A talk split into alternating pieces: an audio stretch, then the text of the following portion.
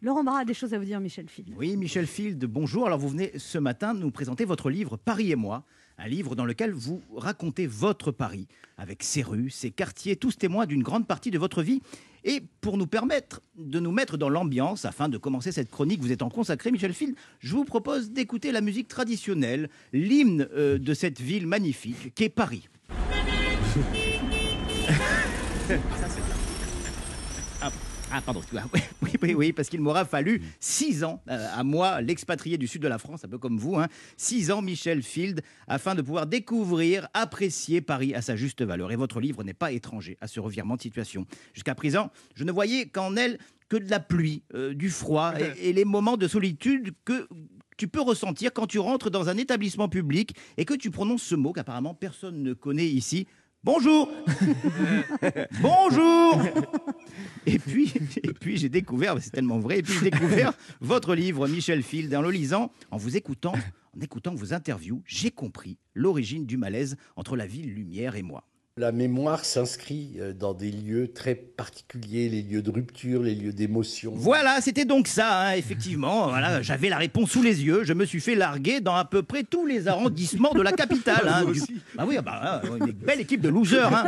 Et attendez, maladie, hein. Du quartier Jourdain dans le 20e, en passant par Crimée dans le 19e, à Trocadéro dans le 16e, même à Disneyland Paris, l'attraction des tasses. Je me suis fait larguer là-dedans. Non. Eh ben oui, ben oui, oui. Quelle tasse. Et oui, et il est beau votre livre, Michel Field, tellement beau qu'il m'a donné envie de flâner dans les rues de la capitale avec cette façon romantique, presque poétique que vous avez de parler de Paris comme d'une amie d'enfance avec qui vous avez grandi, hein, comme le quartier des Halles que vous euh, décrivez comme le ventre de Paris, mais aussi comme son cœur, dont, chacune des pulsations irrigue la cité tout entière. Et vous auriez dû bosser euh, à l'office du tourisme, Michel Field. Attendez, vous auriez fait un carton dans les bus à deux étages. Mesdames et messieurs, c'est Michel, votre guide ce matin. Après avoir visité le ventre, le cœur, les poumons de la capitale, nous nous rendons dans sa partie postérieure. Bienvenue à Pigalle. Même Anne Hidalgo n'a jamais parlé de Paris avec autant euh, d'amour que vous le faites. hein. Anne Hidalgo, dont les opposants disent euh, qu'elle est parfois, alors que ses partisans la trouvent plutôt. Eh, Michel, c'est toujours... non, je suis déçu, ça. J'aurais pensé que ça, tout le monde se serait éclaté de rire là-dessus, mais bon. Michel Field, chaque mot de votre livre souligne l'importance euh, des lieux dans la vie des humains. D'ailleurs, vous citez Mallarmé qui disait Rien n'aura eu lieu que le lieu. C'est vrai euh, qu'on s'est tous dit au moins une fois Tiens, cet endroit me rappelle un ami, un moment de joie, une ex. Bon, c'est un peu plus embêtant quand, comme moi, toute l'île de France te rappelle une ex.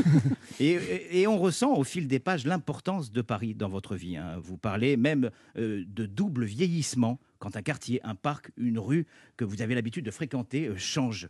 Euh, vous le dites, j'y ai grandi, mûri, vieilli, étudié, ri, pleuré, lu, baisé. D'ailleurs, ça me fait penser qu'il faudrait vraiment que je me remette à la lecture. Moi, Moi, j'y ai été largué, confiné, déconfiné. J'ai découvert le quinoa, euh, la solitude. hein, euh, mais vous m'avez donné envie de me construire d'autres souvenirs parisiens un peu plus feel good. Et j'ai commencé à le faire pas plus tard que ce matin, notamment avec cette chronique que je pourrais appeler Paris et moi et vous, Michel Field. Merci de m'avoir écouté. Merci beaucoup.